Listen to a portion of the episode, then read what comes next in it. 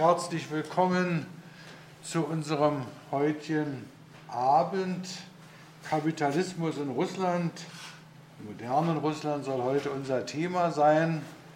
Wir werden also sicherlich nicht in der ganzen Tiefe und Breite den aktuellen Krieg in der Ukraine erforschen, bewerten und beenden können, aber wir können sicherlich versuchen, etwas zum Verständnis der Dinge beitragen, die sich gegenwärtig vollziehen. Es ist gleichzeitig so irgendwie auch eine Vorstellung des aktuellen Heftes von Z-Zeitschrift Marxistische Erneuerung Nummer 134, das also im Prinzip auch die Autoren, die wir hier am Tisch haben und noch einige mehr zum Thema vereinigt. Wir haben uns so verständigt, dass Judith Lutz und Erhard jeweils 20, 25 Minuten die Kernthesen ihrer Beiträge uns hier vorstellen und dann natürlich hier einfach auch für euch, für Sie die Möglichkeit zur Diskussion, zu Widerworten, zu Ergänzungen, zu Nachfragen es geben wird. Okay, ich denke mal, unsere Ökonomen fangen an und wir fangen gleich mit Judith an und marschieren dann einmal hier den Tisch in die Richtung durch. Ja, also wenn wir uns äh, so ansehen, was geschieht, dann stellen wir doch fest, dass ähm, die handelnden Akteure, insbesondere ähm, Russland, äh, die Ukraine, ähm, Großbritannien, ähm, USA, NATO und damit auch weitgehend EU mm, recht analog agieren. Und äh, das äh, wirft natürlich zunächst mal so die Frage auf, wie das möglich ist, äh, nach jahrzehntelanger sogenannter sozialistischer Entwicklung oder ob wir es nicht eher mit der Entwicklung eines besonderen Typs von Industrie und Akkumulation zu, zu tun haben, der eben diese Analogie erklärt. Von der Warte her möchte ich mal so einen historischen Exkurs äh, zur Entwicklung dieses Industrietyps und dieser Akkumulation in Russland äh, ziehen. Das Ganze begann Ende des 17. Jahrhunderts, ähm, als ähm, Zar Peter der Große befahl, im Raum St. Petersburg Schiffswerften und Eisengießereien zu errichten und im Ural Kupfer- und Eisenerze abzubauen und zu verhütten. Äh, dabei ging es immer um militärische Aufrüstung, um gesellschaftliche Modernisierung und die Stärkung der internationalen Rolle des Reiches. Und dabei ging es dann auch immer um Zentralismus und die Verbindung von Fortschritt mit großen Unternehmen. Äh, diese zaristische Industrialisierung hatte insbesondere fünf Merkmale. Einmal ist sie, wie schon angedeutet, durch den äh, Staat ähm, initiiert wurden und äh, die ähm, Industrialisierung war nicht verbunden mit einer gleichmäßigen Herausarbeitung oder einer allmählichen Herausarbeitung einer äh, modernen bürgerlichen Gesellschaft. Die Regierungsarbeit war hochgradig ähm, ressortfixiert und erfolgt ähm, zersplittert. Äh, die Industrialisierung ging mit einer raschen Konzentration und Monopolisierung äh, führender Industriebereiche äh, einher. Ähm, daher und damit verbunden sind auch die eben schon erwähnten großen Unternehmen.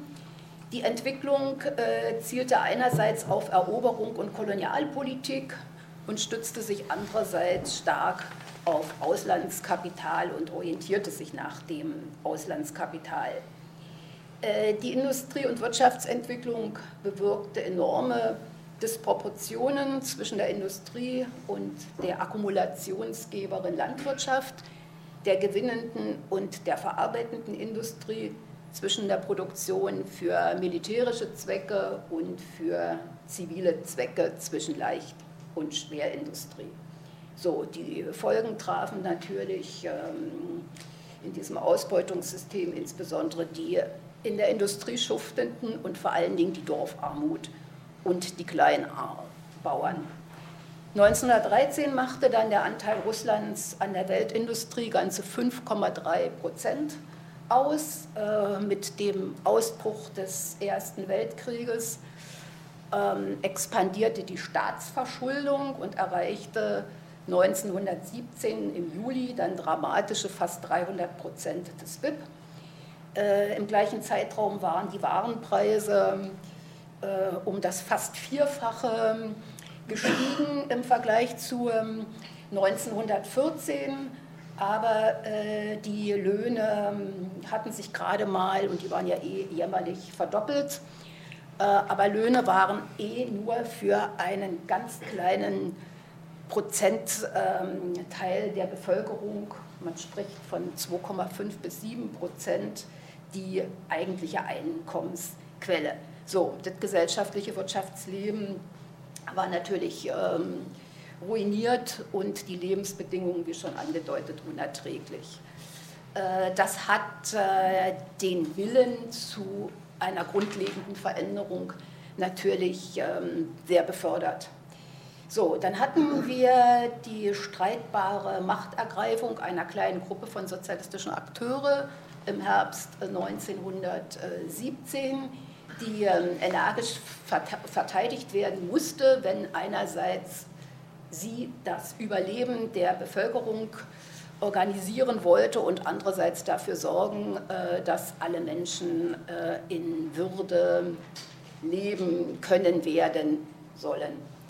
So, in dieser Zeit gab es aber ähm, keine marxistische radikale Kritik der zaristischen Industrialisierung, zwar dass sich damit kapitalistische Produktionsverhältnisse entwickelten und dann imperialistische Verhältnisse ähm, entstanden sind und dass natürlich starke Ausbeutung äh, stattgefunden hat, aber diese Art von großen Unternehmen und von Konzentration und Zentralisation im Zuge der Industrieentwicklung mit ihren sozialen und ökologischen Auswirkungen äh, wurde nicht in den äh, Blick genommen. Äh, und aus diesem Grunde ging es dann auch ähm, natürlich einerseits klar immer unter dem Aspekt, man musste überleben überhaupt, aber es ging ähm, nie so recht um Konzepte, wie äh, doch eine Industrialisierung stattfinden kann, die erstens mit den Arbeitskräften, ihren Interessen ähm, und ihren Lebensbedingungen, ihren natürlichen Lebensbedingungen möglichst sorgsam umgeht, die sich mit der Frage beschäftigt hat, wie das Wechselspiel von Konzentration, Zentralisierung und Dezentralisierung äh, der Ressourcen und Prozesse so gestaltet werden kann, dass die Produzierenden und Konsumierenden maximal Einfluss nehmen können auf die Entwicklungen und gleichzeitig die ökologischen Auswirkungen möglichst minimiert werden können, also die Stoff- und Energieumsätze und die ähm, Emissionen und der Verbrauch der Ressourcen möglichst ähm, minimiert wird. So, jetzt kann man natürlich einerseits sagen, äh, alles illusorisch, andererseits ähm, kann man sagen, es ist ja nicht ausprobiert worden. Es kann sein, dass es nicht möglich gewesen wäre, aber es ist wie gesagt nicht ausprobiert worden. Ähm, ob das bei einer starken Solidarisierung mit der Sowjetmacht möglich gewesen wäre, äh, ist auch eine Frage, ähm, denn diese Solidarisierung hat es nicht gegeben. Auf jeden Fall können wir sicherlich ähm, sagen, weil das gewiss ist, es gab alternative Konzepte zu dieser Entwicklung, wie sie stattgefunden hat.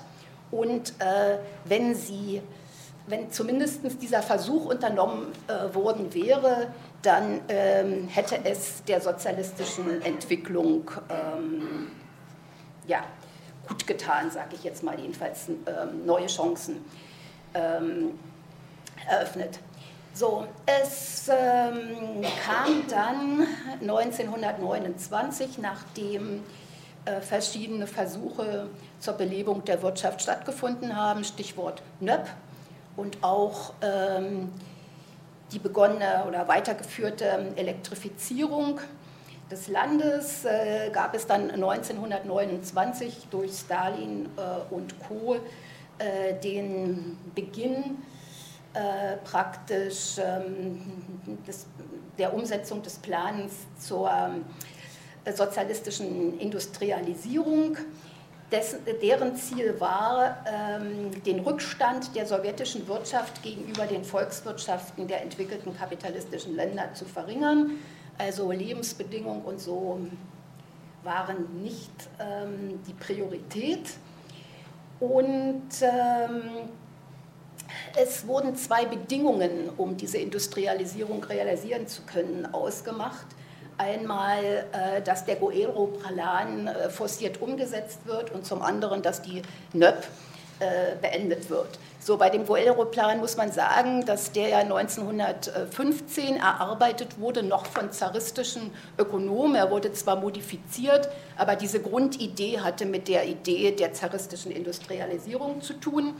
Und was die neue ähm, ökonomische Politik anbelangt, so war sie ja sehr auf ähm, Beförderung äh, des, des äh, unternehmerischen Gedankens, aber auch hatte sie eine Praxis von Staatsunternehmen äh, herausgebildet, die einerseits den Wettbewerb zwischen den Staatsunternehmen zuließ und andererseits dafür gesorgt hat, dass die Unternehmen sehr wohl mit Preis und ökonomischen ähm, Instrumenten äh, umgegangen sind und weiter umzugehen lernten. Äh, dass die Kommandozentrale dabei in der Hand des Staates äh, war äh, und blieb, ist sicherlich ähm, bekannt und auch Voraussetzung dafür, wenn man eine andere Entwicklung gehen will.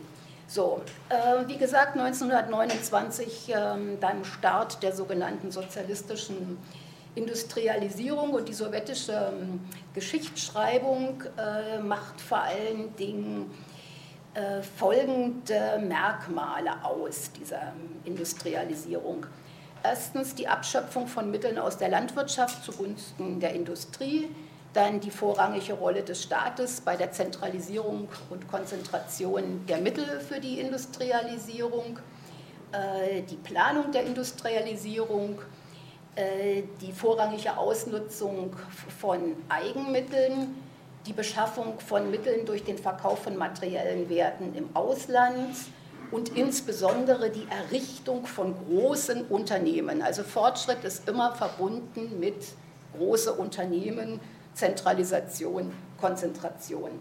So, äh, die Geschichtsschreibung nennt allerdings nicht den Einsatz von Gewalt gegen die vermeintlichen ähm, realen oder auch nur potenziellen Feinde der Sowjetmacht, äh, aber die Zwangsarbeitslager des Gulag waren ein Instrument äh, der Industrialisierungspolitik, das bis zu 14 Millionen Menschen ähm, erfasste und knechtete und zwei Millionen in den Tod ähm, trieb. Äh, nach vielen hm, dramatischen sozialen Verwerfungen äh, wurde dann 1938 äh, doch ein Pro-Kopf-Verbrauch erzielt, der 22 Prozent über den von 1928 ähm, lag, zumindest ähm, offiziell. Äh, aber der Großteil der Landbevölkerung hatte davon nichts erlebt. Trotzdem ist ähm, dank auch der Industrialisierung die Industrie ähm, in die Situation ähm, gebracht worden, äh, die Sowjetunion militärisch ähm, zu stärken, wenngleich es auch da selbst organisierte Verluste gab. Äh, bekanntlich hat sie äh, diesen Krieg auch ähm, gewonnen, glücklicherweise. Nein, glücklicherweise nicht, sondern dank des Einsatzes ähm, der Bevölkerung. Äh, aber ähm, die Sowjetunion ist bekanntlich 30 Jahre später ähm, nee, ist, ist bekanntlich vor, vor 30 Jahren zusammengebrochen, weil es nicht gelungen ist, ähm, eine Industrialisierung, eine Interessenharmonisierung ähm, herzustellen. Und wenn wir uns insbesondere ansehen, was war der Ausgangspunkt, was war das Hauptproblem, dann stellen wir fest, dass sich äh, im Zuge dieser Industrialisierung Netzwerke herausgebildet haben und teilweise auch aufgrund der Wirtschaftsstruktur und der Akkumulationsweise herausbilden mussten, äh, die dafür gesorgt haben, dass äh, die laufenden Großunternehmen ähm, versorgt werden mit Ressourcen, äh, die auch die Verbindung zwischen den Zweigen ähm, neben den offiziellen Ministeriumsstrukturen äh, hergestellt und gehalten haben, die mit dem Sicherheitsapparat und äh, dem Militär äh, zu tun hatten. Aber es waren eben vielfach informelle Beziehungen und man äh, erwies einander ähm, Gefälligkeiten. Äh, und das Ganze hat dann äh, dazu geführt, dass sich ähm, doch gerade über diese Netzwerke nationalistische Stimmungen ähm, verstärkt haben, weil in den Verwaltungsstrukturen äh, diese nationalistischen Stimmungen wesentlich verbreiteter waren als ähm, in der Bevölkerung. Und ähm, diese Netzwerke agierten insbesondere auf der Ebene dann auch der einzelnen Sowjetrepubliken und ähm, gipfelten dann in die Weigerung äh, dieser Republiken, dank dieser Netzwerke, äh, nicht in den Staatshaushalt der Sowjetunion weiter Mittel abzuführen. Äh, das war das Todesurteil der UdSSR und ähm, damit begann auch ein Kampf um äh, die Ressourcen und äh, im, ihre Verteilung im postsowjetischen Raum. Wenn wir uns jetzt ähm, insbesondere was die Industrie anbelangt, ansehen, was zum Ende der UdSSR die Fakten waren, dann hat das natürlich wesentlich zu tun mit dieser schon erwähnten Konzentration und Zentralisation der Ressourcen, also in 2000 staatlichen Industrieunternehmen der UdSSR. Das war nicht mal 5 Prozent der in den 15 ähm, Republiken tätigen Unternehmen waren zum Ende der UdSSR 80 Prozent des Industriepotenzials konzentriert.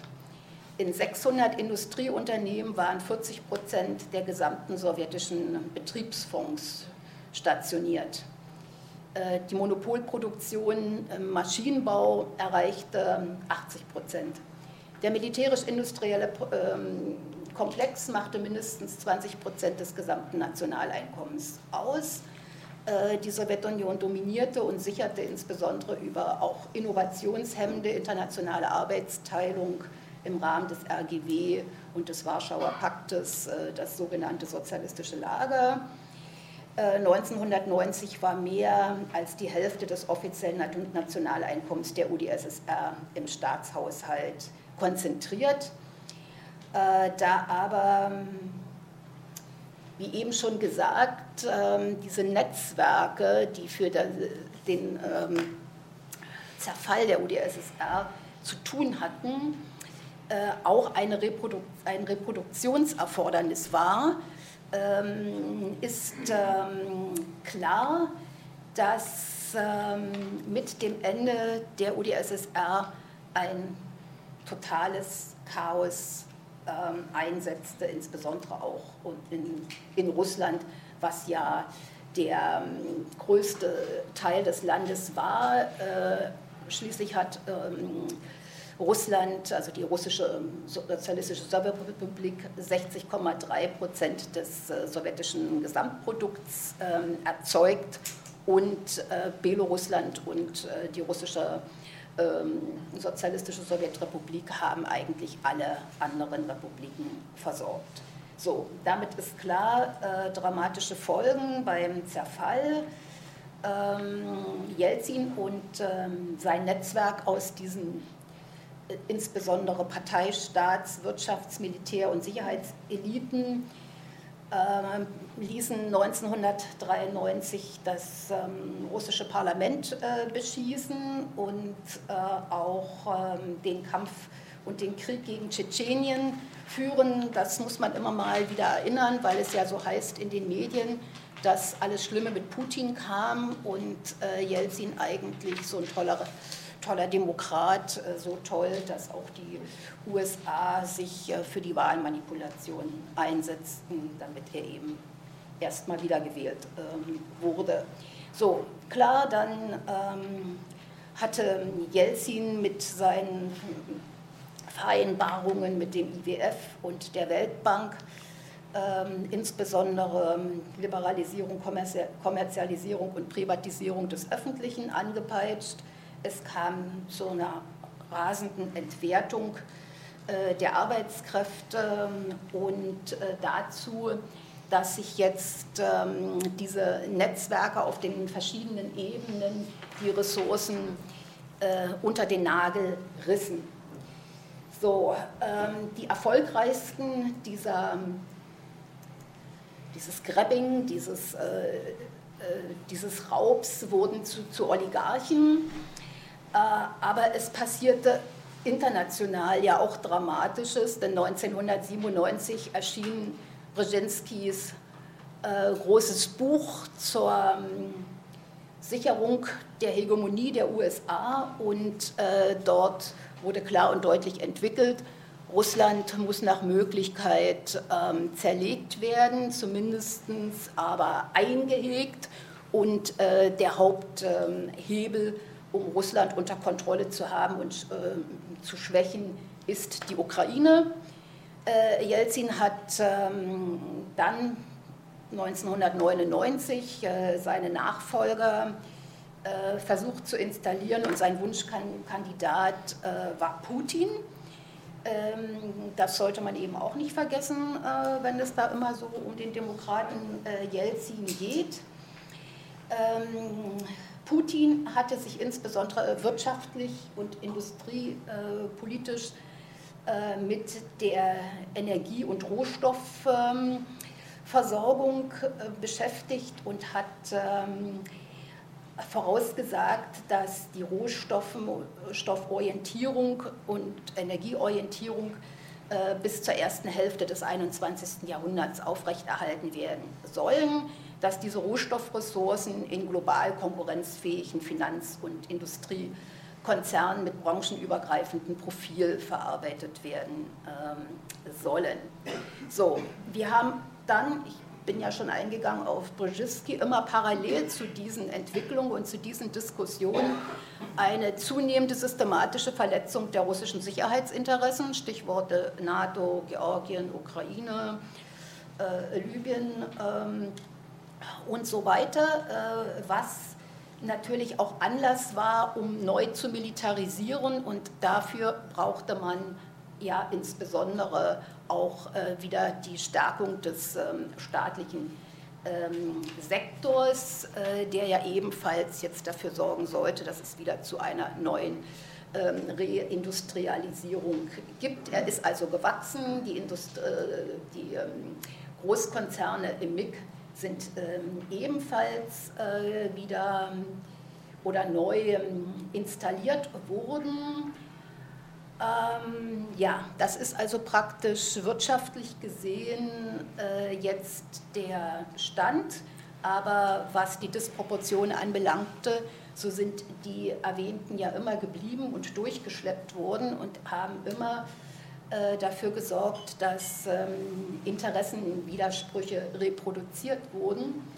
Äh, hinzu kam die ähm, Differenzierung mit der ähm, Entwicklung der kapitalistischen äh, Produktionsweise und der bürgerlichen Gesellschaft, also diese ganzen Industrie, äh, ganzen Interessenwidersprüche äh, sollten mit Verweis auf nationale Werte und Interessen äh, neu gebündelt ähm, werden. Das Ganze forcierte natürlich und basierte auf ähm, Nationalismus, reaktionären, kulturellen und äh, sozialen Konservatismus bis hin zum Faschistoiden.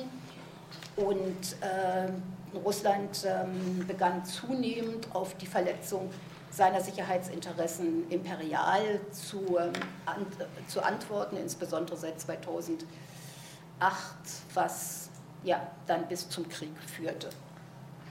Okay, schönen Dank. Erstmal Schluss. Ja. Ich würde mal vorschlagen, wir packen hier gleich das noch dazu, was nützt uns hier zu der etwas aktuelleren Entwicklung der Wirtschaft äh, übermitteln wird und äh, wird gleich da noch eine Diskussionsrunde durchführen und Erhard wird uns ja nachher so ein bisschen in den Politikbereich oder Außenpolitikbereich entführen, äh, was ja nochmal ein besonderes Thema ist.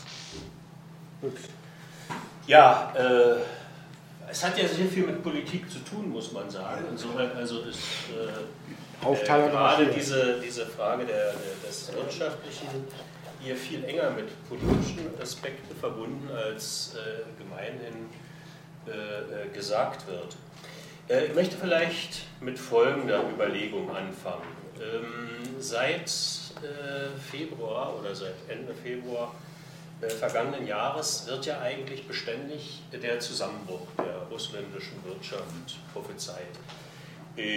Und hier liegt also ähm, ein ganz wesentlicher Punkt, der das gesamte Verhalten, auch das gesamte politische Verhalten äh, des sogenannten kollektiven Westens stark prägt. Danach gefragt, was tatsächlich, so Entschuldigung, ja, richtig. Äh, es wird relativ selten danach gefragt, was tatsächlich in der russländischen äh, Wirtschaft passiert, beziehungsweise wenn etwas passiert, was nicht in dieses Zusammenbruchsszenario passt, dann wird es in der Regel als hilfloser Versuch, mit den Problemen zurechtzukommen, von vornherein diskreditiert. Äh, das ist also so äh, der äh, sicherlich in den Medien besonders präsente Punkt. Und bei den Linken, die also sich sehr stark, also dann auch natürlich mit der Lage der abhängig Beschäftigten und der Arbeiterinnen und Arbeiter beschäftigen, äh, gab es eine relativ starke Strömung, die sagte, naja, klar, im Augenblick können wir noch nichts machen, aber äh, wenn dann so im Verlaufe des Jahres 2022 die Arbeitslosigkeit extrem steigen wird, werden die sozialen Spannungen zunehmen und dann müssen wir bereit sein, mit den Arbeiterinnen und Arbeitern äh, also tatsächlich dieses Regime zu stürzen und ähm, einen sozialistischen Umbruch zu realisieren. Es gibt noch eine andere Linie, die zwar lauter ist, aber wirtschaftspolitisch äh, vielleicht nicht so die große Rolle spielt. Das ist also äh, die Linie der KPRF und ihrer Verbündeten, die davon ausgehen, dass also der siegreiche, das siegreiche Ende des Krieges äh, Voraussetzung für einen sozialistischen Umbruch schaffen wird. Dabei ist also die KPRF wahrscheinlich der schärfste Verschwächter der Fortsetzung des Krieges äh, und hatte auch als erste, darauf werde ich dann aber auch nicht weiter eingehen, äh, die Einführung einer Kriegswirtschaft gefordert. Also schon äh, in den ersten Monaten, ich glaube im März schon. Gut, das sind also die Fiktionen und die Bilder, die im Augenblick, also die, die zu Beginn des Krieges und die eigentlich bis heute auch noch in den Diskussionen fortleben. Die Vorstellung des äh, großen Umbruchs durch soziale äh, äh, Verwerfungen ist weitgehend aus der Diskussion. Dazu werde ich dann vielleicht zum Schluss noch was sagen, wird also von den Linken, so divers wie die auch sind, jetzt etwas anders gesehen. Wie waren die Bedingungen, die 2022, Anfang 2022 mit dem Kriegseintritt oder dem Beginn des Krieges äh, verbunden waren. Unter ökonomischem Gesichtspunkt äh, muss man dabei vielleicht folgende äh, Punkte benennen. Das ist also erstens unge das ungelöste Problem, dass Russland 64 Prozent seines Industriepotenzials im Verlaufe der Jahre seit 1991 verloren hatte. Äh, dieser Verlust ist auch erst mal Anfang der 2000er mit dem Regierungs-, also mit der Präsidentschaft äh, Putins noch nicht zu Ende gegangen. Ich weiß nicht, wer vielleicht mal in Moskau war in diesen Jahren. Also Anfang der 2000er konnte man in den Warenhäusern überall noch äh, russländisch produzierte Waren sehen, verschiedener Art, Uhren und so weiter und so weiter. Äh, zehn Jahre später war das dann kaum noch der Fall. Also selbst in den Kaufhäusern, die ein bisschen weiter außerhalb liegen, nicht im Stadtzentrum von Moskau, im Gumm natürlich nicht, aber äh, sagen wir mal ja, die Ende der, bei den Metro-Endstationen, sagen wir mal, selbst dort sind äh, in diesen Jahren weitgehend äh, die, die Konsumgüter, die bis dahin noch in Russland produziert wurden, verschwunden. Russland ist in dieser Zeit in die Welthandelsorganisation, WTO, mit eingetreten. Damit war also auch Russland ein durchaus potenter Absatzmarkt für westliche Produkte und äh, russländische Produkte wurden äh, immer weiter verdrängt. Das ist also die Situation, äh, mit der heute äh, Russland äh, zu kämpfen hat. Der zweite Punkt war, da haben wir eine enge Beziehung dann zu dem politischen Feld, mit der Verurteilung von Michail Chodorkowski und seiner praktisch ökonomischen und politischen Ausschaltung um 2010 herum. Äh, es ist im Prinzip die politische Macht der Oligarchen der Jelzin-Ära gebrochen.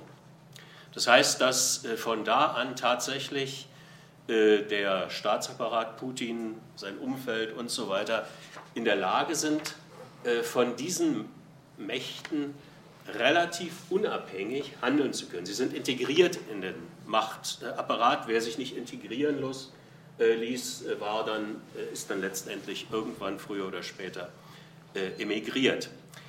Äh, die Einkommensquellen der Oligarchen wurden allerdings kaum angetastet.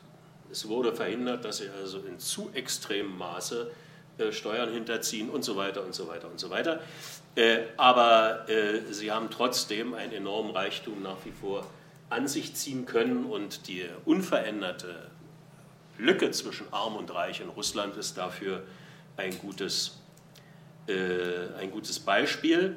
Zusammen mit der Ausschaltung der Oligarchen sind auch im politischen Feld und im intellektuellen Feld die Liberalen hier würde man sagen, die Neoliberalen, äh, an den Rand gedrängt worden, haben aber ihre Positionen nicht unbedingt verloren. Das heißt also, in der Wirtschaftswissenschaft, in der Ausbildung von Managern Managerinnen und so weiter, äh, sind äh, das, was also hier als neoliberaler Kodex oder als neoliberale Agenda bekannt ist, präsent. Wenn man also sich ansieht, die Lehrbücher und so weiter, es sind viele Übersetzungen und so weiter und so fort. Keynesianische Positionen haben kaum einen wesentlichen Stellenwert in der russländischen äh, Diskussion. Eher gibt es, und das hängt dann wieder mit politischen Aspekten zusammen, eine starke Orientierung auf ähm, planwirtschaftliche Elemente. Fragen der strategischen Planung sind also in der russländischen Literatur immer in den äh, 2000, Anfang der 2000er Jahre intensiv diskutiert und sie werden bis heute intensiv diskutiert. Der nächste Punkt betrifft, was ist eigentlich unternommen worden von Putin und seinem Umfeld, um die offensichtlichen Schwächen der russländischen Wirtschaft, also die Import- Abhängigkeit bei Hochtechnologieprodukten und selbst bei Konsumgütern einfacherer Art äh, zu überwinden und tatsächlich Voraussetzungen für einen eigenen, äh, für eigene Wirtschaftskreisläufe, die nicht mehr von der Konjunktur der Rohstoff, des Rohstoffsektors abhängen, zu erreichen. Seit ähm,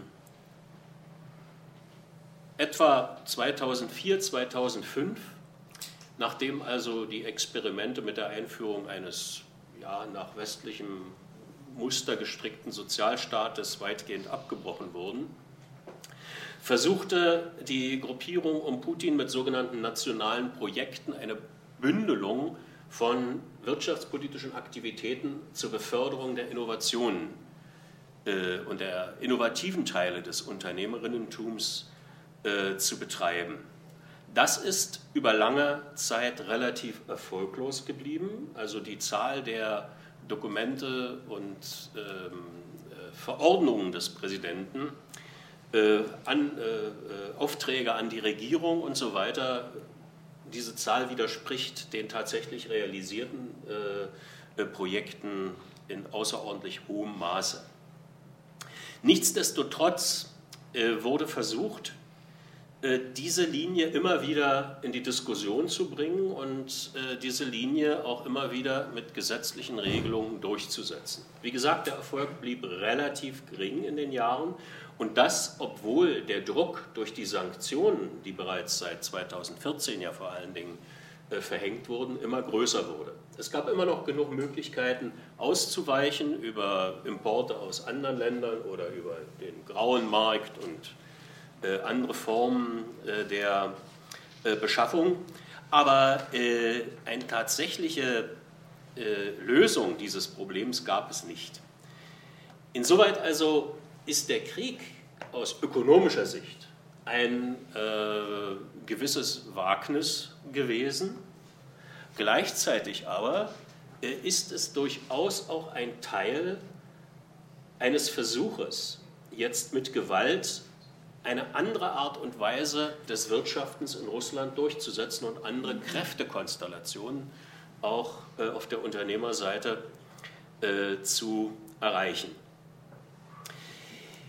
Insoweit also ist diese Konstellation, wie sie jetzt entstanden ist, in sich ziemlich äh, kompliziert und ähm, wenn man sich vorstellt, wie lange das Land ja nun schon de facto unter Sanktionen arbeitet, wie lange das Land schon äh, sich damit auseinandersetzt, andere Wege des Wirtschaftens zu finden, kann man also das politische Handeln Putins und seines Umfeldes äh, auch anders charakterisieren. Nicht etwa als kopflose Suche, sondern tatsächlich als ein Suchprozess, eine andere Stellung in der Weltwirtschaft zu erreichen, unter den Bedingungen, dass man erkannte, dass die Weltwirtschaftsordnung, wie sie im Augenblick gestrickt ist, keinen anderen Weg als eine subalterne Weiterführung äh, des bisherigen, der bisherigen Rohstoffabhängigkeit äh, äh, erlaubt. Daher die Orientierung auf andere Partner, daher die Orientierung auf China, daher die Orientierung auf ein anderes Weltwirtschafts-, also ein anderes Weltwährungssystem, wo ja dann die Interessenkonstellationen oder die, Interesse, die Nähe der Interessen mit China durchaus recht groß ist. Wenn wir nun die Entwicklung in den letzten Jahren äh, oder im letzten Jahr äh, äh, vielleicht versuchen ein bisschen zu ordnen, dann äh, kommen wir vielleicht auf fünf Phasen. Die erste Phase war sehr kurz. Äh, der, die Entscheidung über, zum Krieg ist ja in einem sehr kleinen Kreis getroffen worden. Viele waren davon sehr überrascht und durchaus nicht freudig überrascht. Also es gibt in Russland bis heute keine tatsächliche Kriegsbegeisterung, zumindest äh, meiner Beobachtung nach nicht. Äh, es war es sollte eine Polizeiaktion werden, die, schnellen, die, auf den schnellen Zusammenbruch der äh, ukrainischen Staatlichkeit gerichtet war. Und dann wollte man irgendwie wieder zur Tagesordnung übergehen, wie auch immer. Äh, also diese Bereit, die, es, es, heißt also, dass die Wirtschaftseliten auch nicht äh, darauf, davon informiert waren, dass die Wirtschaft überhaupt nicht darauf eingestellt war, in einen längeren Krieg zu gehen. Man dachte, man kann es sozusagen aus den Beständen, die man hatte, äh, äh, klären. Trotzdem, und das ist ein für den weiteren Verlauf durchaus wichtiger Gesichtspunkt, war die erste Handlung oder die fast erste Handlung, die äh, Putin nach Kriegsbeginn vornahm, die Spitzen der großen Unternehmen einzubestellen und sie sozusagen auf Linie zu bringen. Ne, das war eine auf Einladung des Präsidenten eine Beratung mit den wirtschaftlichen Spitzen, wo also äh, er das, die russländische Wirtschaft auf die, ihre patriotische Pflicht hin ähm, hinwies. Äh, und die Wirtschaftsspitzen sagten, dass sie also äh, Unternehmer sind und sich nicht weiter in die Politik einmischen werden und natürlich sie ihre Pflicht erfüllen werden. Ähm, das heißt, er hat nicht als erstes, damit das verständlich ist, etwa die Trilaterale Kommission äh, eingeladen. Die Trilaterale, die Trilaterale Kommission ist äh, sozusagen das sozialpartnerschaftliche Netzwerk, bestehend aus Vertretern der äh, äh, Gewerkschaften, des Unternehmertums und des Staates, sondern er hat die Unternehmer eingeladen und die Gewerkschaften hat er nie eingeladen, bis heute nicht übrigens. Das heißt also, dass die Zielrichtung eindeutig auch eine Frage ist, die diesen Charakter des Unternehmerinnentums betrifft. Das wird in einer späteren Phase dann noch deutlicher werden. Äh, diese Phase ging dann sehr schnell vorbei äh, und man musste sich mit den Reaktionen auf das schnell einsetzende äh, Sanktionsregime befassen. Da waren zum ersten äh, die einfachste Wege, man bricht Recht, indem man also Lizenzen, Leasingverträge und so weiter äh, auf eine sozusagen zwangswirtschaftliche Basis hebt. Das heißt also fast die gesamte Flugzeugflotte äh, Russlands, wer sich vielleicht erinnert, die Sowjetunion hat eine eigene Flugzeugproduktion, die ist fast völlig, fast völlig ähm, äh, beseitigt worden und bewegt sich heute auf einem technologisch nicht gerade hohen Niveau. Ähm, wurden zum Beispiel äh, über eine Zwangslizenzierung äh, weitergeführt äh, und äh, das gilt also für sehr viele Leasinggeschäfte, die äh, für die russländische Wirtschaft eine relativ große Bedeutung haben, nicht nur in der Luftfahrt. Das waren also vor allen Dingen rechtliche Schritte und äh, die äh, erstreckten sich dann letztendlich auch darauf, äh, Unternehmen oder anzudrohen, dass Unternehmen, die ihre Tätigkeit einstellen wollen wegen der Sanktionen, ausländische Unternehmen, dann unter Zwangsverwaltung gestellt wird. Und es gab einen kurzen Augenblick, äh, da war dann die äh, Forderung der KPRF, man solle sie vergesellschaften, durchaus auch äh, in der bürgerlichen, nee, nee, die haben wirklich vergesellschaften gesagt, ja, ja, in den bürgerlichen Medien und den regierungsnahen Medien dann präsent. In dieser Phase haben wir bereits eine interessante Sache. Ich hatte ja gesagt, dass also viele Linke damit gerechnet haben, dass es zu großen Massenarbeitslosigkeitswellen kommen wird. Das trat nicht ein. Die Unternehmen, die ihre Tätigkeit einstellten, die ausländischen Unternehmen, äh, zahlten ihren Angestellten weiter Löhne. Es sind ja dann Russen, die, die die Arbeit gemacht haben, ne, also die Managerinnen und Manager, zahlten äh, in, in, in, weiten Teilen weiter Gehälter oder diese Gehälter wurden, wurden dann durch ähm, entsprechende Aktionen der Administration weiter gewährleistet. Äh, Unternehmen, die in äh, Probleme kamen, wurden relativ schnell gestützt. Und der nächste Punkt ist, dass äh, sich herausstellte, dass die, äh, das Problem, dass sehr viele Menschen in Russland mehrere Beschäftigungsverhältnisse haben, natürlich dann, wenn eins wegfällt, dazu führt, dass die Arbeitslosigkeit nicht steigt. Das, dieser Kompensationseffekt war vorhanden und wurde dann auch durch eine Ausweitung, vor allen Dingen äh, im Sozialsystem äh, unter, die, der Unterstützung von Familien, äh, dann weiter äh, auch äh, verstärkt. Die dritte Phase ist durch eine zunehmende Orientierung auf die Importsubstitution gekennzeichnet. Als klar wurde, dass also äh, dieser Krieg nicht ohne weiteres schnell enden wird und dass das Sanktionsregime auch nicht enden wird und äh, sogar noch verschärft werden wird, wurden hier äh, Mittel bereitgestellt, um durch vermehrte Anstrengungen in der Forschung und Entwicklung und so auch durch strukturelle Veränderungen in Forschung und Entwicklung hier Fortschritte zu erreichen. Äh, was aber äh, da es tatsächlich ein freiwilliges Tun des Unterne der Unternehmerinnen und Unternehmer war, nur mäßig gut gelang. Zudem zeigte sich gerade hier, wo es darum ging, Innovation zu fördern, dass der Staatsapparat überhaupt nicht dafür konfiguriert war. Das heißt also, das alte Problem, das ich kurz skizziert habe, äh, die ähm, Verschleppung der nationalen Projekte, wurde viel Geld ausgegeben, ist nichts rausgekommen, äh, diese Praxis war tief in den, ähm, in den Strukturen des Staatsapparates mit verankert und setzte sich dann also in dieser Phase auch fort.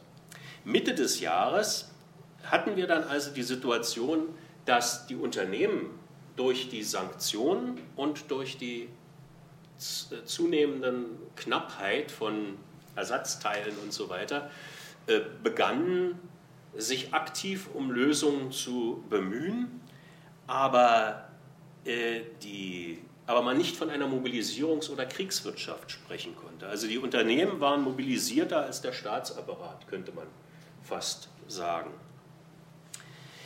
Die vierte Phase, die vor allen Dingen mit der Teilmobilisierung dann im Frühherbst äh, zusammenhängt, ist gekennzeichnet durch eine, Verschär also durch eine Verstärkung äh, der, des sozialen Faktors. Das heißt also, dass immer stärker, gerade auf Familien mit Kindern, die also ja auch einen hohen propagandistischen Wert haben, äh, orientierte und hier eben durch Erhöhung auch des äh, Mindestlohnes und, ähm, äh, und anderer Dinge versucht wird, die, die Lage äh, stabil zu halten, sozial stabil zu halten.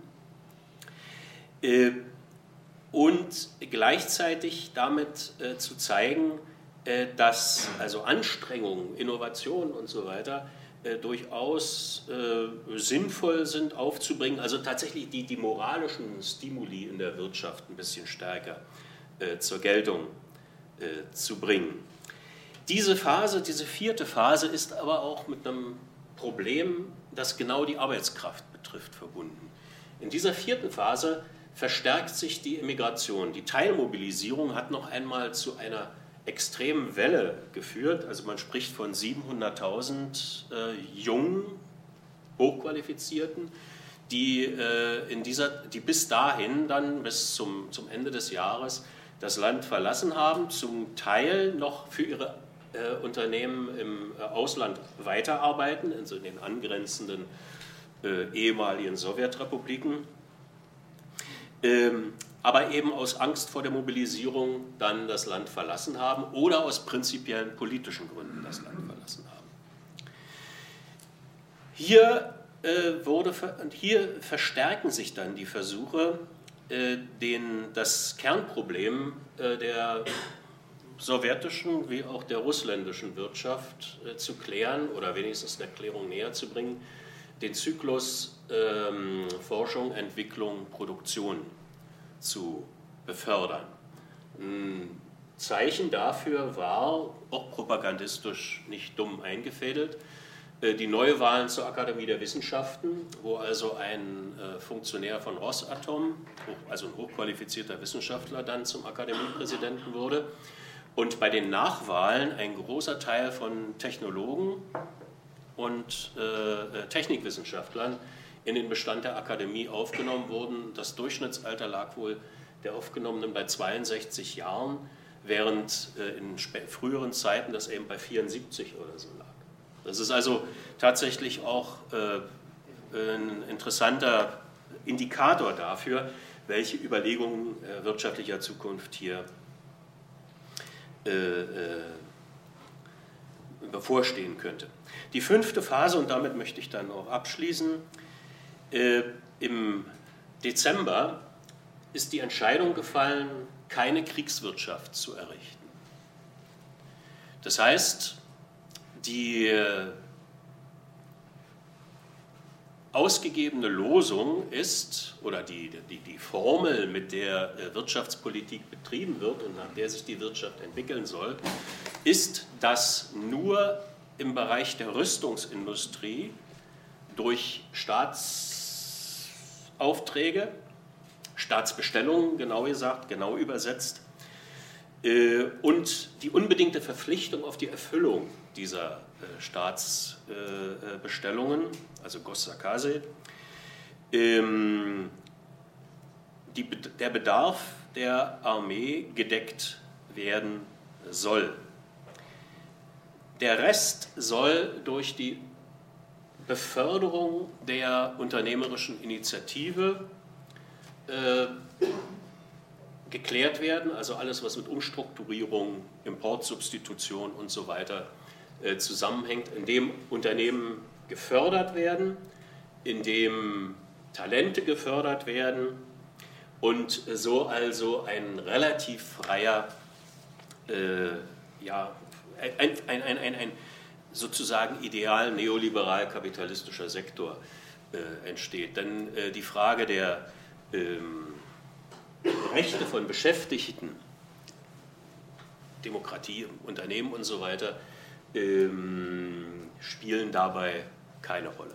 Deshalb also auch in dem Artikel der abschließende Teil offene Fragen, der genau auf diese Problematik, wie wird sich äh, die Arbeiterschaft, wie werden sich die Lohnabhängigen, die Intellektuellen und so weiter tatsächlich verhalten, äh, ist im Augenblick noch nicht klar. Die Schärfe der sozialen Auseinandersetzung ist zumindest in dieser Kriegszeit nicht geringer geworden. Es sind also vor allen Dingen kleinere, militante Gewerkschaften, die nach wie vor äh, die Rechte der Beschäftigten äh, vehement vertreten. Das ist also sogar bei aller Bedingtheit von russländischer äh, Statistik eigentlich eine wachsende Zahl von Arbeitskonflikten ausgetragen worden. Also es wurde ja hier auch nicht so richtig zur Kenntnis genommen. Also eines dieser Flaggschiffe, bin gleich fertig, war eben die Gewerkschaft Kurier, die bei Lieferando, also bei Unternehmen wie Lieferando Delivery äh, Club und so weiter, aktiv ist, die also äh, tatsächlich über Monate hinweg äh, Kämpfe geführt haben, die in ihrer Schärfe nicht den Vergleich mit westeuropäischen zu scheuen hat und die dann tatsächlich wenigstens teilweise auch Erfolg gehabt haben. Dazu ließe sich jetzt auch noch eine Menge sagen. Insgesamt äh, kann man also sagen, dass wir es hier, dass die Frage, ob die Wirtschaft zusammenbricht oder nicht, äh, bisher äh, tatsächlich so beantwortet wurde, dass bei allen Verlusten und bei allem Aufwand, der getrieben wird, äh, es gelungen ist, wenigstens einigermaßen die Kreisläufe, wirtschaftlichen Kreisläufe aufrechtzuerhalten. Es ist gelungen, wenn auch nicht in voller Kompensation der Verluste, die sich durch den, äh, durch den Blockade des EU-Marktes ergeben haben, wirtschaftliche Beziehungen umzubauen, seien es China, Indien, äh, seien es auch die afrikanischen Staaten. Und äh, ob und inwieweit tatsächlich die äh, Sanktionen und die Versuche äh, gerade der USA und anderer Länder über äh, sogenannte sekundäre Sanktionen äh, andere Länder daran zu hindern, Beziehungen zu Russland aufzubauen, tatsächlich Erfolg haben werden, ist im Augenblick äh, völlig offen. Insoweit also ist die Frage zurzeit noch nicht entschieden, äh, wie die Zukunft aussehen wird, ob tatsächlich dieses multilaterale unter Beteiligung Russlands äh, sich entwickeln wird oder ob dann China zu guter Letzt alleine klären muss. Ähm, äh, und wie also dann auch sich letztendlich das auf die Bündniskonstellation international, gerade der linken Bewegung beziehungsweise der Lohnabhängigen, der Gewerkschaftsbewegung ausüben wird, das sind alles offene Fragen, die wir also auf jeden Fall bedeutend, aus meiner Sicht zumindest, bedeutend ähm, intensiver beobachten müssten, weil äh, ja alle Vorstellungen, mit denen wir heute von Regierungsseite konfrontiert sind, davon ausgehen, dass man nach wie vor der größte Teil der Welt ist und auch das Geschehen äh, in der Welt kontrollieren würde. Das könnte sich als eine sehr fatale Fehleinschätzung erweisen und äh, der sollte sich die Linke in keiner Art und Weise unterwerfen. Wie gesagt, die Entwicklung der wirtschaftlichen äh, Prozesse zeugt zumindest davon, dass hier viele offene Fragen noch bestehen. Danke. Soweit vielleicht erstmal. Äh, du hast ja im Prinzip schon eröffnet, nochmal diese internationale Dimension und vielleicht wäre das der Punkt, wo du einsteigen solltest. So, ja, äh, meine sehr verehrten Damen und Herren, liebe Freunde, ähm, also ich bin ja auch in dem Schwerpunkt in dem Heft nicht zufälligerweise hinten, weil äh, das Heftthema heißt ja äh, Kapitalismus in Russland und da ist dann sozusagen die Außenpolitik nur ein Teil dessen. Ich will zu Anfang, äh, das soll jetzt kein Werbeblock sein, aber nur darauf hinweisen, dass dort viele Dinge ausführlich dargestellt ich habe, äh, sind. Ich habe im vorigen Jahr äh, zwei Bücher gemacht. Das eine Nation, Nationalismus und der Krieg in der Ukraine und der andere dann Russlands ukrainischer Krieg, wo es dann um den Krieg im engeren Sinne geht. Äh, das, äh, den Hinweis habe ich jetzt deswegen nochmal gemacht, ähm, weil wenn man sich ernsthaft jetzt sozialtheoretisch, historisch mit dem Thema der Nationsbildung beschäftigt, dann muss man feststellen, dass wir es im Fall der Ukraine tatsächlich mit einem beschleunigten Nationsbildungsprozess im Gefolge des Krieges zu tun haben. Also während vorher sozusagen die beiden Hälften, Hälften der Ukraine, West und Ost, also der Teil, der vor 1945 nie russisch war und der Teil, der immer russisch war, äh, dass die auch kulturell unterschiedlich blieben in den vergangenen 30 Jahren nach dem Ende der Sowjetunion und jetzt der Überfall Russlands auf die Ukraine dazu geführt hat, dass auch viele Russischsprachige sagen, jetzt spreche ich aber auch Ukrainisch und jetzt unterstütze ich diesen Staat und so weiter und so fort. Also äh, dieser Nationsbildungsprozess folgt den historischen Mustern, wie wir sie seit der Französischen Revolution kennen.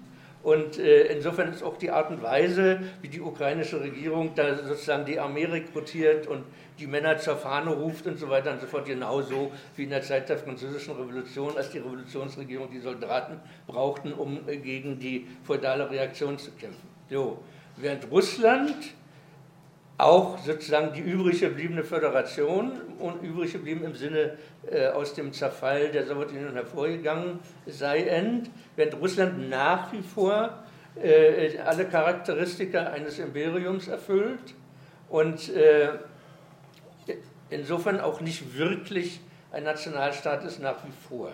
Also bei russischen Historikern in interessanten Analysen, so Anfang der 90er Jahre bis in die Nullerjahre, äh, findet sich die Erinnerung an einen frühen Satz aus dem 19. Jahrhundert, der da lautet, die Rus wurde ein Opfer von Rossiya. Also die imperialen Staatsinteressen wurden immer höher gestellt als der normale, in Anführungsstrichen, Nationsprozess Russlands, äh, also der russischen Bevölkerung erfordert hätte. So, das macht sozusagen einen konstitu äh, konstituierenden Unterschied zwischen den beiden Staaten in diesem Krieg aus. Darauf will ich nur verweisen, ohne das jetzt hier äh, näher erläutern äh, zu wollen oder zu können. Zweite Bemerkung, also ich will das dir trotzdem nochmal sagen. Also die Linken sind ja völlig zerstritten und wiederholen das, was die Sozialdemokratie 1914 veranstaltet hat. Also die einen sind für den sofortigen Frieden, die gelten als Defetisten, die anderen sind für die Vaterlandsverteidiger. Der teilt sich dann in zwei Teile. Die einen wollen sozusagen die Ukraine in ihrem Kampf gegen Russland unterstützen und die anderen wollen Russland im Kampf gegen den amerikanischen Imperialismus unterstützen. Und alle streiten sich darum, wer denn nun recht hat. Die Frage ist nicht zu beantworten. Es ist sozusagen die Wiederholung von, 1914 äh, als Farce. Das Ergebnis wird sein, dass die Linkspartei verschwindet. Und die anderen freuen sich, äh, äh wie sie sozusagen jetzt äh, die letzte übrig gebliebene Kritik an der gegenwärtigen deutschen Kriegspolitik ausgeschaltet haben.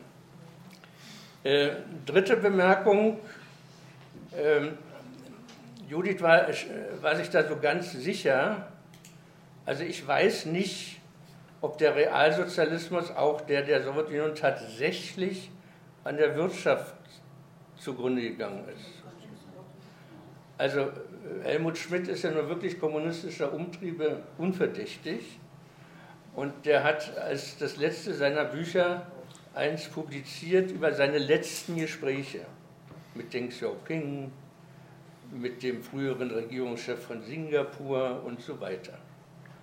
Und da waren die sich völlig einig, also Schmidt und Ding, mit Blick auf den Zerfall äh, des osteuropäischen Sozialismus und der Sowjetunion, dass man, so wie das realsozialistische Wirtschafts-, Macht- und Gesellschaftssystem verfasst war, dass man nicht gleichzeitig äh, eine Reform der Wirtschaft, des Staates, der Partei und der Gesellschaft durchführen kann. Also da war völlig klar, das kann nur ins Chaos führen. Und das ist das, äh, was äh, Gorbatschow, den wir ja alle geliebt haben, äh, am Ende zu verantworten hatte.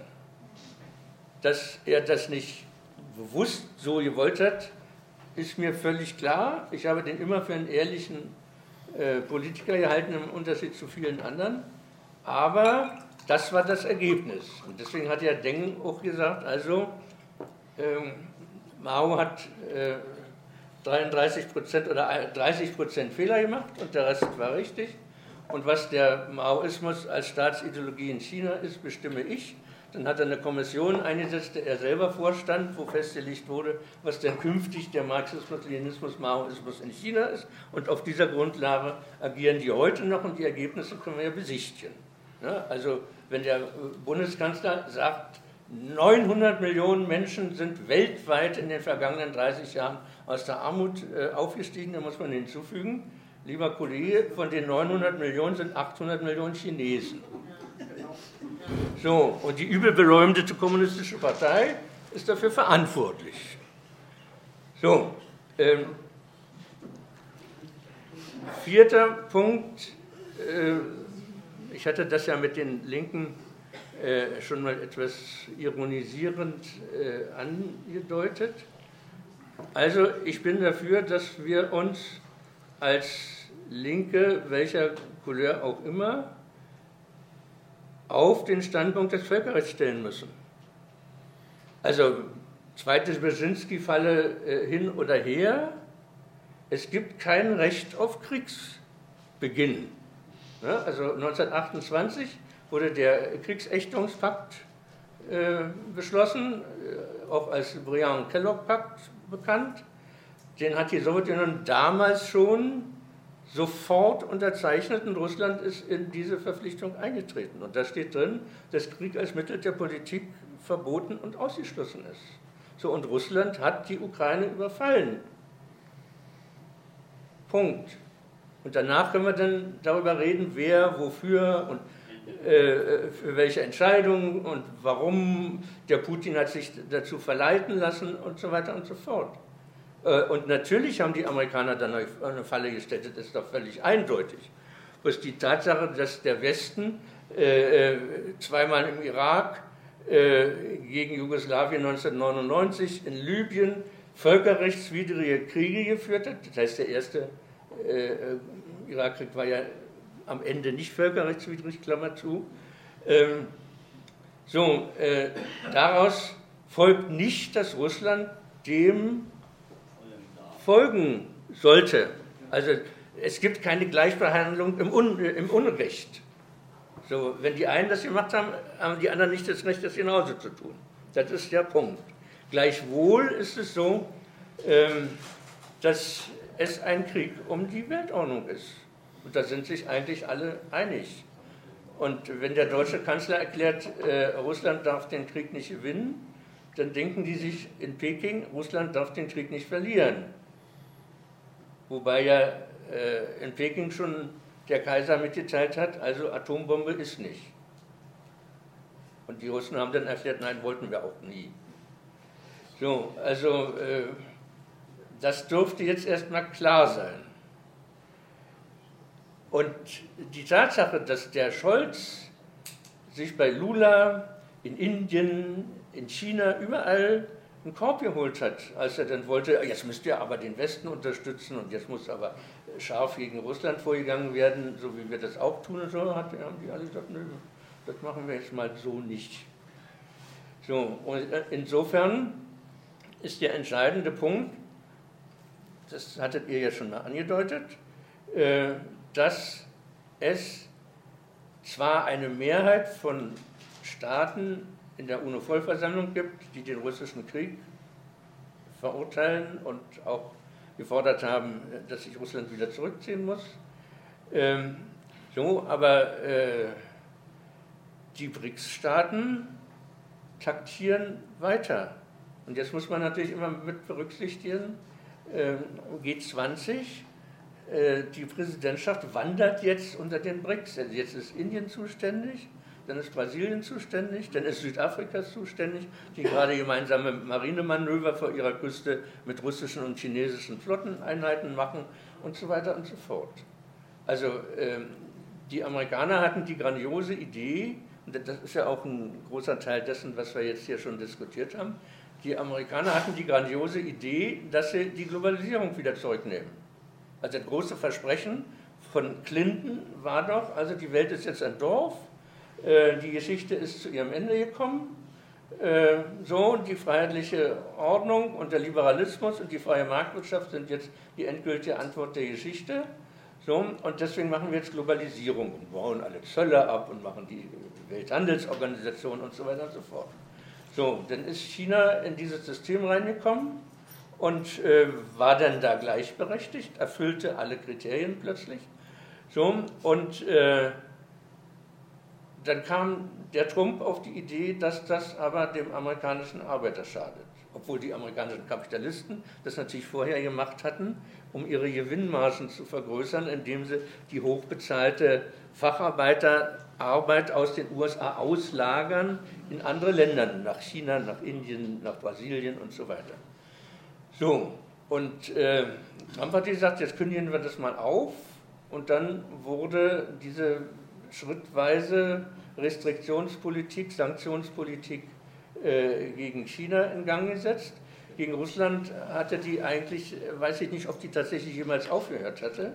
Also äh, die, die Restriktionen in Bezug auf, auf bestimmte Hochtechnologien, Chips und so weiter und so fort, äh, gab es eigentlich, die sind nie aufgehoben worden nach dem Ende des Kalten Krieges und wurden unter Obama nochmal verschärft. Ähm, insofern hat man bei all diesen Sanktionsgeschichten gegen Russland im Grunde nur sozusagen Szenarien äh, in Gang gesetzt, die man längst alle vorher ausgedacht und ausgeklügelt hatte. Da gibt es Bücher aus den Nullerjahren, wo amerikanische Autoren, äh, die damals als abseitig galten, schon begründet haben, wie man so einen Wirtschaftskrieg dann erfolgreich führen muss. So, ähm, insofern ähm, geht es jetzt tatsächlich darum, dass die USA angesichts der Schwächung ihrer weltwirtschaftlichen und weltpolitischen Positionen, also wenn man das näher äh, analysiert haben möchte, empfehle ich immer den indisch-amerikanischen äh, Politikwissenschaftler Parakhanna, der jetzt in Singapur lebt, äh, der hat in seinem Buch, das vor drei oder vier Jahren erschienen ist, ähm, begründet, weshalb es nicht nur um China geht, sondern um den Aufstieg von Asien insgesamt, wo man dann also China, Indien, eigentlich auch Japan und Taiwan und Südkorea und Indonesien, die muss man alle zusammenrechnen. Und wenn man das tut, jetzt nur mal weltwirtschaftlich die Statistiken betrachtet, dann liegt der Schwerpunkt der Weltwirtschaft heute schon längst in Asien.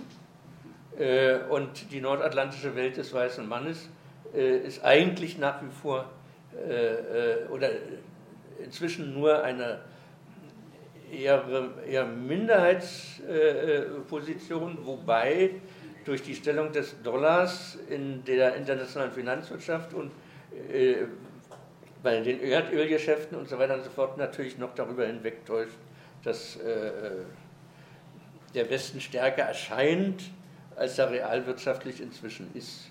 Das ist aber auch nichts Neues, also wenn man sich mit den Übergängen äh, von imperialen äh, Zentren, äh, äh von einem Zentrum zum anderen beschäftigt, äh, dann war, äh, hatte Venedig überflüssiges Kapital, als die Holländer die Welt eroberten und die steckten ihr Geld dann in, in Flandern in die Unternehmen und das holländische Kapital äh, finanzierte dann einen Teil der britischen Kolonialpolitik und äh, die Briten finanzierten äh, vor dem Zweiten Weltkrieg immer noch einen großen Teil auch der amerikanischen Industrialisierung und so weiter und so fort. Und deswegen war London auch bis 1939 das Welthandelszentrum überhaupt, weil die ganzen Finanzoperationen des damaligen Weltsystems über London liefen und insofern läuft heute noch mehr äh, über, über Washington und New York als über Shanghai, aber das ändert sich inzwischen offensichtlich auch. So, äh, also die Amerikaner antworten auf die Schwächung ihrer äh, weltpolitischen und weltwirtschaftlichen Positionen, indem sie auf eine militärische Konfrontation setzen, also durch die Aufrüstung der Ukraine in dem Krieg gegen Russland äh, erhoffen sie sich eine lang andauernde Schwächung Russlands als Faktor in der internationalen äh, Politik. Und gleichzeitig schielen sie ständig darauf, mit China in Bezug auf Taiwan dasselbe zu veranstalten. Da muss man jetzt abwarten, äh, äh, was da am Ende rauskommt. Die chinesische äh, Diplomatie, die ja irgendwie 2000 Jahre Erfahrung hat, ähm, hat kürzlich durch verschiedene Stimmen, die auch in Deutschland zu hören waren, gesagt, wir wollen keine Teilung der Weltwirtschaft. Also so wie der Genosse Stalin der Meinung war, dass sozusagen die Weltwirtschaft in zwei Hälften zerfällt, die sozialistische und die kapitalistische. Äh, und das ist dann unwiederholbar, äh, es wieder äh, zu ändern. Wurde ja 1989 spätestens sozusagen realwirtschaftlich und realpolitisch widerlegt. So, also die Chinesen betonen heute, dass wir die globalisierte Weltwirtschaft so nehmen sollen, wie sie ist in dem alle ihre Vorteile daraus ziehen, miteinander friedlich zu äh, kooperieren und keine neuen Konfrontationen auf die Wirtschaftsbeziehung durchschlagen zu lassen.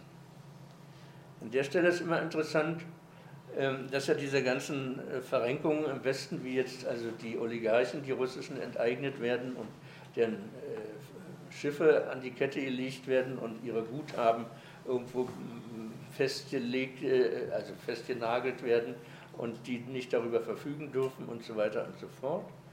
Da gab es kürzlich eine Debatte in der Schweiz, weil es äh, auch dort äh, die Forderung gab, also jetzt müsste mal dieses russische Oligarcheneigentum enteignet werden, um es den, der Ukraine zu geben, sozusagen als vorauseilende Reparationen oder so.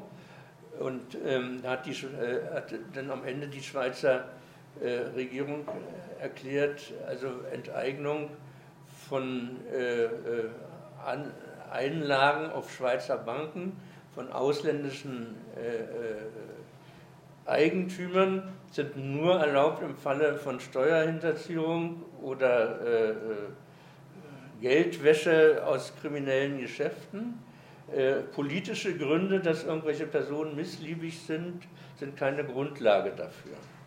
Das heißt, wir haben es damit zu tun, dass der Kapitalismus im Westen sich jetzt selber äh, in den Schwanz beißt, indem äh, jahrzehntelang die Heiligkeit des Eigentums äh, verkündet wurde und plötzlich erklärt wird, jetzt enteignen wir die aber. Das wiederum ist auch der, die Rückkehr zu der Situation von 1914, wo in Russland das Eigentum von reichsdeutschen Bürgern enteignet wurde und in Deutschland wurde das Eigentum von Russen enteignet und so weiter und so fort, also Guthaben, Häuser und so weiter und so fort. Die, die einen deutschen Pass hatten, gingen dann irgendwie äh, nach Baschkirien in die Internierung oder so äh, und kamen dann erst nach der Revolution da irgendwie wieder weg. Ähm, also insofern wiederholt der westliche äh, Kapitalismus jetzt das, was er 1914 schon veranstaltet hat und damals schon nicht funktioniert hat, weil das Ergebnis war ja dann die völlig zerrüttete Weltwirtschaft äh, äh, von 1919, die ja im Grunde bis, bis äh, nach 1945 nicht wieder den Stand der Globalisierung erreicht hatte, wie er vor 1914 schon mal stand. Also es gab ja Weltwirtschaftsforscher, die gesagt haben... Bis Mitte der 80er. Ja, also jedenfalls gab es ja Weltwirtschaftsforscher, die gesagt haben, dass also erst in den 90er Jahren sozusagen der Stand der Globalisierung wieder erreicht wurde, den die Weltwirtschaft vor 1914 schon mal hatte. So, also der Westen siegt jetzt tatsächlich äh, an dem äh, finanzwirtschaftlichen äh, Ast, auf dem er sitzt. Und insofern muss man gucken, ähm, was das Resultat sein wird. Ähm, China jedenfalls ist kein Faktor, der sozusagen sich in dieses Boxhorn jagen lassen will und trägt damit eher zur Beruhigung der internationalen Situation bei. So, äh, das habe ich jetzt so erzählt, weil ich nicht wiederholen wollte, was in meinem Text in der, äh, Zeitschrift, in der Zeitschrift steht. Äh, insofern nur der letzte Satz. Es wird am Ende keine Alternative zu einer Verhandlungslösung dieses Krieges geben. So, also Vorstellungen, dass irgendwie eine der Seiten einen Siegfrieden äh, zu seinen eigenen Bedingungen erreicht, äh, dürften illusionär sein.